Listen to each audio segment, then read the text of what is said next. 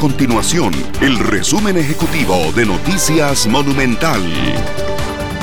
Hola, mi nombre es Fernanda Romero y estas son las informaciones más importantes del día en Noticias Monumental.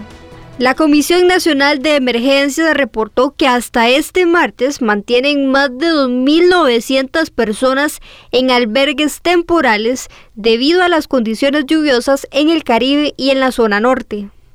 El presidente de la República, Carlos Alvarado, firmó un decreto de emergencia para iniciar con las reconstrucciones y atender las zonas afectadas por las lluvias de los últimos días. La clínica La Fortuna de Valle La Estrella en Limón retomó sus funciones este martes tras cuatro días de no brindar atención debido a las lluvias.